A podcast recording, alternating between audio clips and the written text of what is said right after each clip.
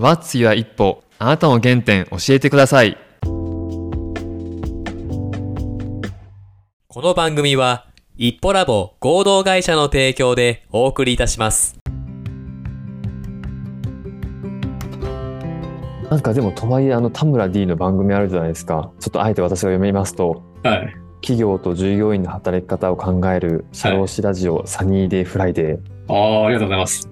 これはい回数がすごいなと思ってて、今2022年12月2日分が325回、い、やーあそこうれですねすごいですねありがとうございます。何年してるんですかこれこれは2年半ですかね。2020年の4月に始めたんで、2年半ぐらいです。はい。で更新頻度は今は1週間に1回ぐらいなんですけど、始めたばっかの時は1週間に4回5回ぐらいのペースで上げてましたね。はい。回数を稼ぐみたいな感じですはい。すごいですね、その知り合いの方も、まず人々に聞いてもらうためには、うんまず回数をアップしないと、こう目にうん効かないので、アテンションされないので、うん100はまずすごいペースで上げろって言ってたんで、ああそうなんですか100まではもう週4、5ぐらいで上げまくって、うん100超えてぐらいで週2に減らして、うんでそれでも苦しくなってきたら週1に減らしたみたいな感じなんで、うん、今は週1なんですけけど、ど。はいはい。最初とかもう怒涛の勢いでめちゃくちゃ上げてて、もうクオリティ度外視で上げてたんですけど、なあえ今はちょっとゲスト招いてるじゃないですか。はいはい。最初はゲスト招いてましたゲストを招いて、うんうん。あと自分の知り合い、自分の友達、高校の友達と一緒に配信したりしてたんで、あーでも音声編集とか全くしてなかったんで、あ撮っー。たらそのままアップみたいな感じだったんで、はいはいはい。はい。だから結構その週4回とか週5回とかアップできたんですけど、うん。今結構細かに音声編集とかするので、うん週4号だと多分僕死んじゃうの で、そうですね。ちょっとペペースを減らしてるっていう感じです。うん。え、ちょっと田村 D に質問なんですけど、はいはい。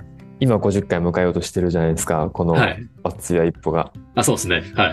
今取り組んでおいた方がいい取り組み方を、はいこの公の場所で は教えてもらうとするとどどんなことをしたらいいと思いますかあれですよね。ワッツや一歩今後のことというかですね、作戦というか、あそうです戦略会議も的な。っとはい、あのもっとたくさんの方にもちろん聞いていただきたいなと思ってるんですけどはいはい。こんなことしたらいいんじゃないかみたいななんああか。ありますかいやいやいやいや、もう田中さんのパーソナリティでもめちゃくちゃ十分だと僕はめちゃくちゃ思うんです けど、あ本当ですか回数週2とか上げますかあやっぱ回数なんですね。週2、週3、週2ぐらいいかうがですか、ん、週2ぐらいアッあプと週にかぐ、らいであ、じはいゃあやっぱ回数を上げることが大事みたいなとこですね。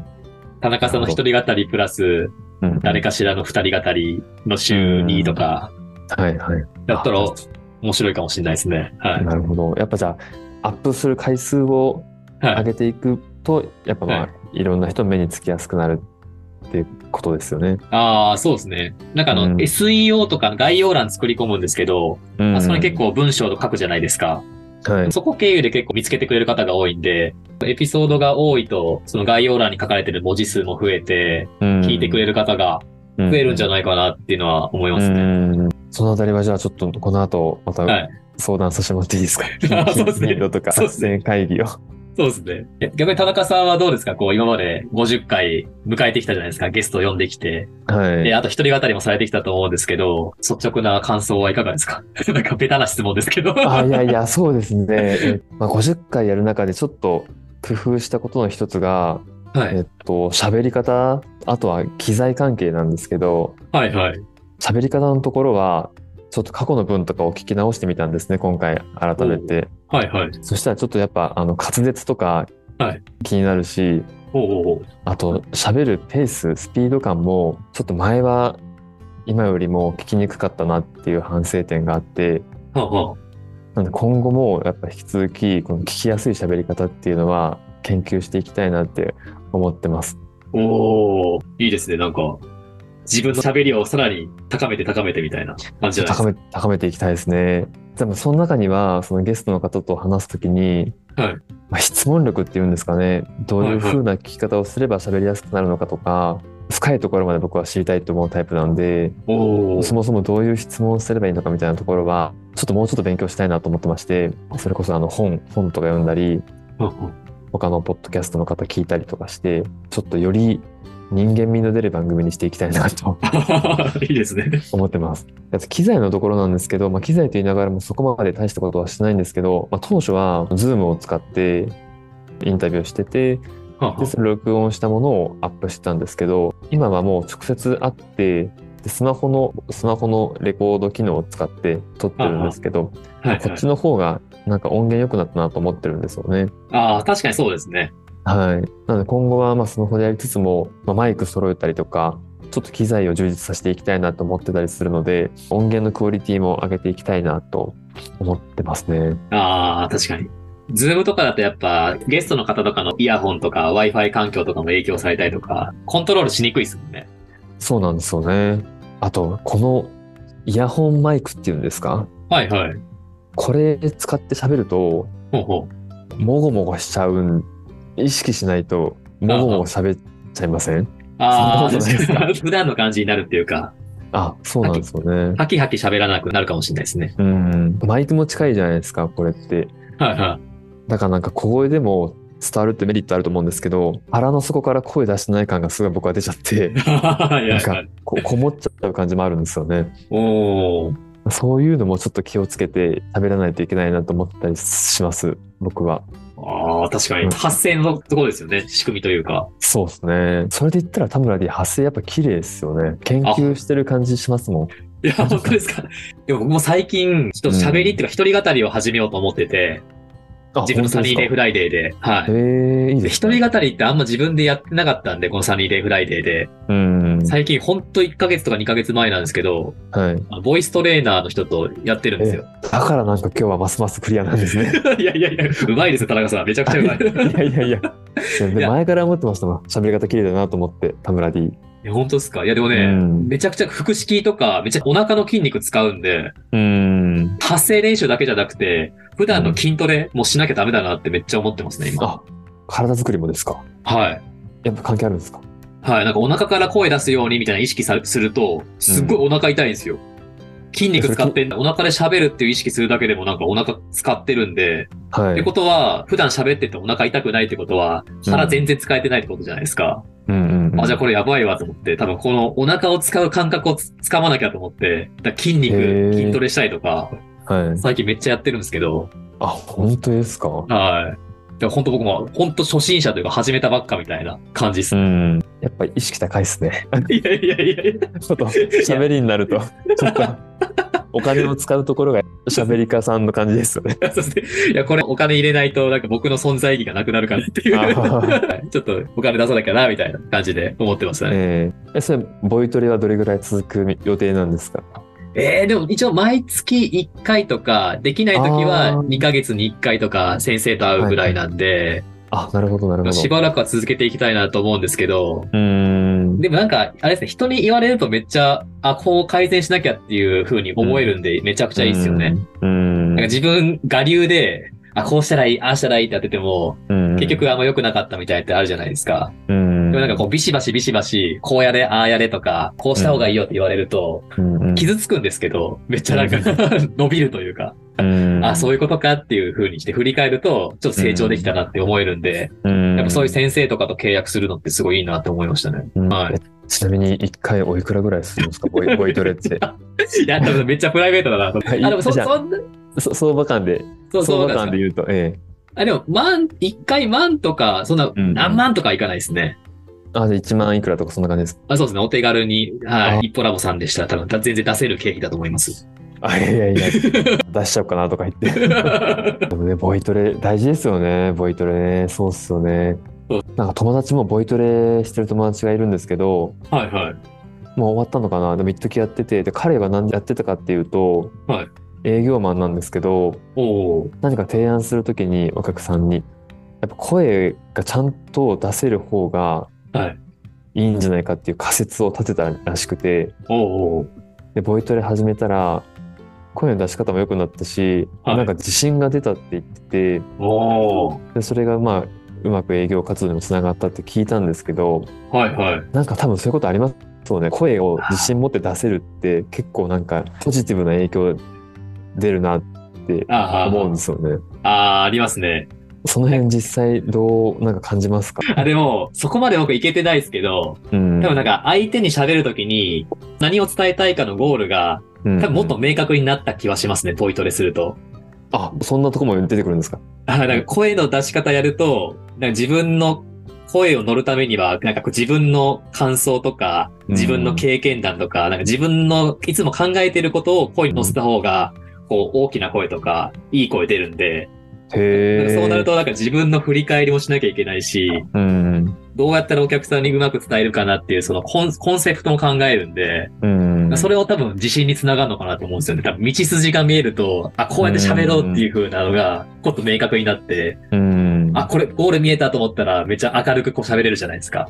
はいはい自信持って喋れるんで、なんかそれはなんかつながるのかなとは、やってて思いますね。へえまだできてないですけど、マジで。 できてないですけど、はいはいまあ実践中なんですけど。はい、実践中なんですけど。ど、もっとやっていきたいなとは思ってますね。はい。いやー、すごいですね。おはいなんかボイトレって聞くとなんかアーティストさんとかがやるみたいなイメージありますけど、はいなんか違いますね。みんな、みんなやった方がいいですね。ボイトああ、そうです ね。いや田中さん、やりましょうよ。ボイ トレ。レ。やろうかな。鳥取あんのかな、ボイト レ。ボイトレはあれですよ。週にアップすることでボイトレになりますよ。今、週1配信じゃないですか。あそれそういうをことです週2配信にしたら自然とボイストレーニングができるっていう。あ、本当ですかはい。 あ、じゃあちょっと、週に1回は田村 D からボイトレ習うっていう会にして、 素人、素人、素人。教えてもらうっていう会にして、ああ、なるほど。要相談で。いや、要素なんで。はい。そうじゃあちょっとそういうね、声の練習とかもしていきたいと思ってるんですけど、はいはい。まあちょっと田村 D には約1年間お世話になってるものの、ほうほう。実は田村 D のことをもっと深掘りできるんじゃないかということを私はあの常々思ってましてですね、ありがとうございます。はい。まあ、今の時点で共通点を挙げるとすると、まあ、東京外国語大学の、はい。えまあ、出身という、はい。まあ、田村 D は学部卒ではい僕は引率なんですけど、まはあ、い。そこが同じだったっていうくらいなものでですねそうですね。共通の知人がいるんですよね。あの、田中さんの友人でもあり、僕の先輩でもある共通の知人がいるんですよね。うんそこ経由で田中さんを紹介してもらってって感じでしたもんね。うんうん出会いがあそうですねはい。彼はあれですね今フランスにいますねああ、見ました、見ました。あ見ましたすげえと思って。ね今度ウクライナに取材に行くらしいですよ彼はマジっすかうん国際畑ですね。 国際畑ですね。なんか、彼もすごいよ ね。そうですね田中さんの後を追ってるじゃないですか。い田やい中やさんいがやフ。ランス行った後に、先輩もフランス行って。あ、でも実はそこには話がありましてね。え、なんですか実は彼は学部時代に一回フランスに行ってるんですよ、留学で。ああ、そうだったんですかあ そうなんですね。僕が後を追いかけて行 って。また彼が行ったんで、また僕も行かないといけないっていうターンですね、今ね。ああ、なるほど。そういうことですね。そうなんですよ。先輩がいる間に田中さんも言っとかないと、あれですね。いや、そうなんですよね。ね。で、なんかあの、今年からかな今年からはいパリに駐在してるんですけど、その友達は。はいはい。まあ、数年間はもちろんいるって言ってて、でこの数年間の間にパリで何がありますか田村 D。え、パリでですかはい。え、なんだろう万博ですかブー。それ、それ、それに匹敵するぐらいのはい4年 ,4 年に一度の祭典といえば、 ?4 年に一度のオリンピック。いや、that's right. いや、2024年がパリオリンピックじゃないパですか。リオリンピックですかあ、そうそう。だからおそ、ーそこには行きたいねって話を妻としてて、おうおう でそうすれば、もう彼で友達がいるんで、おう。はい。もう宿代は浮くし、その友達が実は僕ら夫婦のキューピットでもあるんですよ。紹介してくれたんで。あ、そうだったんですね。そう。なんで、あの、恩があるんですけど、おうおう。まあ、恩を返すどころか、また恩をもらいに行くっていう感じですよ。 下心がすごいじゃないですか。 そう、なんで、オリンピックはね、見に行きたいなと思って、はいはい。東京のオリンピックは見えなかったじゃないですか、無観客になったんで。あああ、でしたね。そう。え、その代わりでも田中さんあれじゃないですか。聖火ランナーとして出た出たじゃないですか、鳥取で。あ、聖火ランナー、そうですね、はい走らせていただきました。企業サイトの皆さん、リスナーの皆さん、出てましたよ、田中さんは。聖火ランナーで。そう選んでいただきてですね、はい。あれもあれですね、あれもあれって中身ないですね。あ の、スポンサーがいたじゃないですか、東京オリンピックの。ああ、はあいはい。の、トヨタとか NTT とかコカ・コーラとかいたんですけど、聖火リレーもスポンサー枠というのがあって、おうで、かつ各都道府県ごとにスポンサー枠が何枠かあって、で、そこで選ばれた人が聖火ランナー走るって感じだったんですけど、はいはい。僕もあの、トヨタさんの枠で聖火リレー応募したら、あおうおのう選んでいただけてですね、おあお。のね、トヨタ枠で走れたっていう感じなんですけど、いや、それね、ちょっとあの、やっぱ大企業だなと思ったんですけど、なんでしょうか。えっと、その聖火リレー走ろうと思ったら、そのスポンサー枠と、県かな、自治体が選ぶ枠もあって、はいはい。どっちかなんですよ。ほうほう。でもし県の枠で選ばれてたら、あの聖火リレーのトーチって買えるんですけど、ほうほ1本7万いくらするんですよね。う。結そ構んするなんですよ。するんすかそんなするんすかうん。やば。県の方で選ばれたら、もうそれは自分で購入するっていう感じだったと思うんですけど、はいはい。スポンサー枠は違ってですね、はいはい。スポンサーさんからプレゼントされたんですよ。おー なるほど。 1人7万ですよ。それがもう日本中で何人かって数えたらすごいじゃないですか。大盤振る舞いですね。やっぱ大大盤振る舞いだなと思 って、7万ですごいなと思って、大企業だなと思って、それが今、実家でちょっとトーチは保管してありますって大 事に。田中さん、自主的になんか、ね、聖火ランナーしてくださいよ。鳥取市内とかで。自分で火つ けて。むっちゃ恥ずかしくない ですかオリンピック終わって何年後にみたいな。パリ、パリオリンピックのために一人で今、ああ、そういうことですね。聖火を回してるんです、つって。一人で 一人で。島根県のとこ一人にこうやって渡してあげて。 あ島根県鳥取県内100何キロ一人で走ってみたいな。安心ってです。はい。ちょっとしんどいなしんどいですい。あ、でもいい経験ですよね。や、本当にいい経験させてもらいました。なかなかね、一生に一回あるかないかの経験をなかなか ないですよ。ね。何の話だったっけ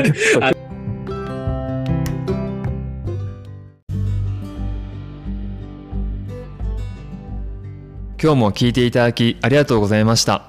また次回の配信をお楽しみに。